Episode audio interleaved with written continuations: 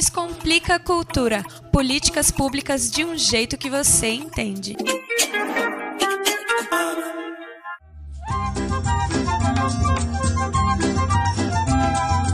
Olá, você está sintonizado em 100,9 Rádio Cultura FM.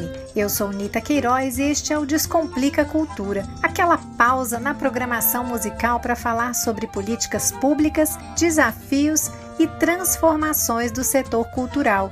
Nesta edição, eu te convido a acompanhar um bate-papo com o Tiago Francisco, que é presidente da Associação Candanga de Teatro de Bonecos e brincante da companhia Mamulengo Fuzue.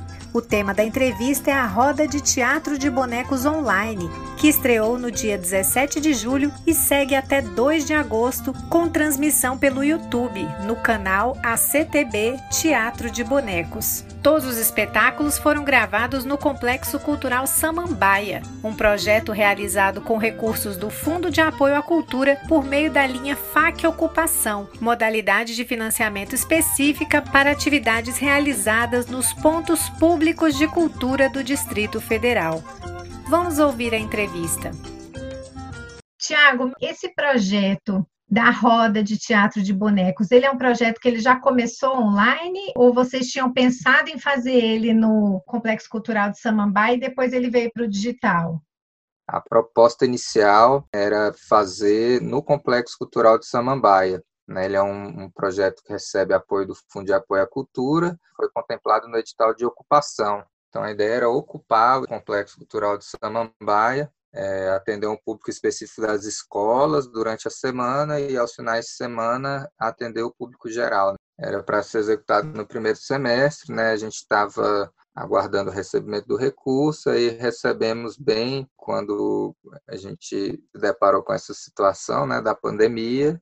E aí nessa situação a gente fez o pedido para o FAC para poder realizar ele assim de forma emergencial mesmo foi muito bom assim a, a, resposta da secretaria em aprovar nesse novo formato, porque realmente é, a gente está em, um momento complicado, né, para todo o setor que trabalha com cultura, né, economia criativa, sem poder realizar nossos trabalhos. Ele é um projeto que contempla 17 grupos, cada grupo aí tem quatro, cinco integrantes, mas a toda a equipe técnica, então foi uma forma de, de gerar trabalho e renda. E agora o desafio é a gente conseguir chegar até as pessoas dessa dessa forma, né, online adaptando tudo a esse novo momento que a gente está vivendo, né? O teatro de bonecos ele é uma linguagem é, artística muito presencial. A plateia está quase que encostando no boneco, todo mundo muito próximo, é uma interação e vocês estão tendo esse desafio de colocar tudo isso no meio virtual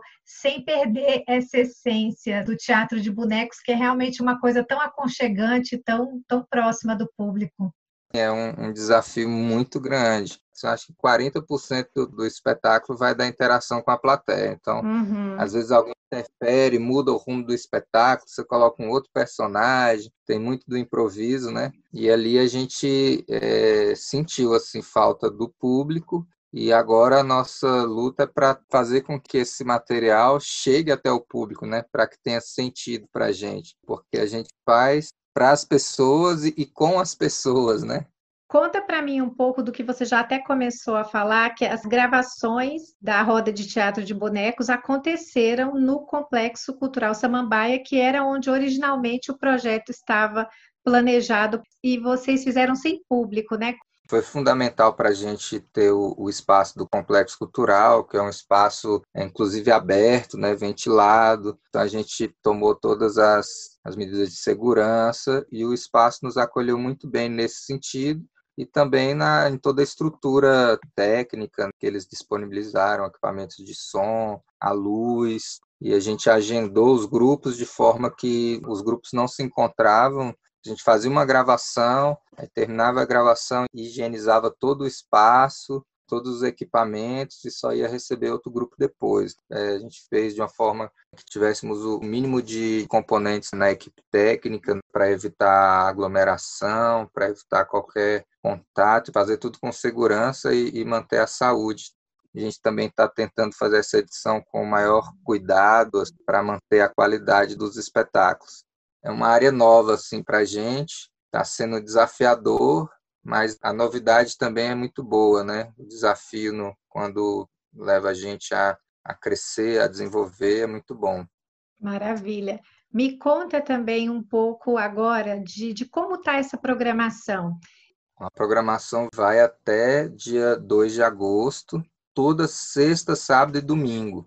Dois espetáculos por dia, várias linguagens dentro do teatro de formas animadas, teatro de mamulengo, tem bonecos de bancada, bonecos de fio, bonecos de luva, de marote, é, teatro de sombras. Toda programação tem acesso livre. É, a gente só tem um espetáculo que é adulto, que vai ser o espetáculo que encerra a mostra. É isso, são 17 espetáculos de 17 grupos ao mesmo tempo que isso é um desafio, eu vejo também que ele pode despontar como uma possibilidade interessante das companhias de teatro de bonecos aqui do Distrito Federal ganharem uma outra abrangência, né? Vocês podem atingir um público para além do Distrito Federal.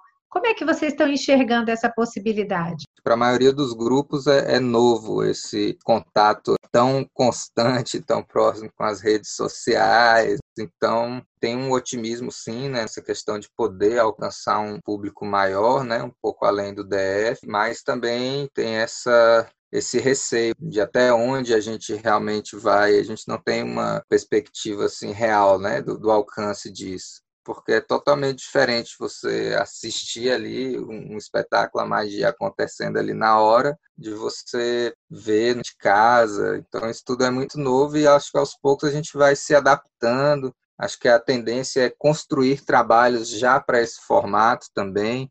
Tiago, queria que você também aproveitasse agora e contasse um pouquinho da sua trajetória dentro do Mamulenco Fuzue, trabalhos que vocês desenvolvem.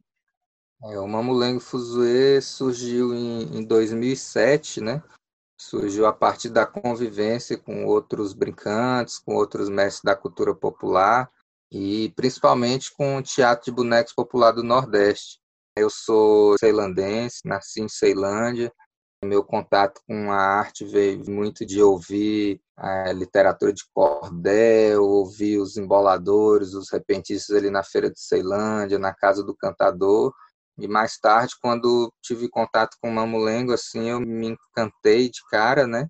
E a partir da, dessa convivência com outros mestres, com o Ponto de Cultura e Invenção Brasileira, eu, junto com, na época, com a Luciana Meirelles, que, que também pesquisava cultura popular, a gente criou o Mamulengo Fuzue. E desde então a gente segue, né, fazendo esse trabalho a família foi aumentando, hoje tem a Maísa Arantes, que é rabequeira, a Laísa, Gilson Alencar, René Bonfim, e a gente realiza trabalhos no DF e fora também, né? Poxa, Tiago, muito obrigada pela tua disponibilidade em conversar com a gente aqui da Rádio Cultura FM. A Rádio Cultura é a rádio pública do Distrito Federal, está sempre aberta para os artistas da cidade. Prazer imenso em receber vocês. Maravilha, eu que agradeço, parabenizar o trabalho de vocês também. Estou sempre acompanhando para estar tá informado do que está rolando na cidade. Vários trabalhos sendo divulgados com maior cuidado, com atenção e com carinho que, que vocês fazem isso. Ao som de Presepada de Sérgio Campelo, o Descomplica Cultura vai ficando por aqui. Espero que você tenha curtido a entrevista com o artista Tiago Francisco, coordenador da Roda de Teatro de Bonecos Online, que segue até 2 de agosto. A programação completa você confere nas redes sociais da ACTB, Associação Candanga de Teatro de Bonecos. Eu, Nita Queiroz, vou me despedindo por aqui. Se você quiser ouvir novamente esta e outras edições do programa, basta acessar o podcast Descomplica Cultura nas plataformas Spotify e Google Podcasts. Até a próxima! Descomplica Cultura políticas públicas de um jeito que você entende.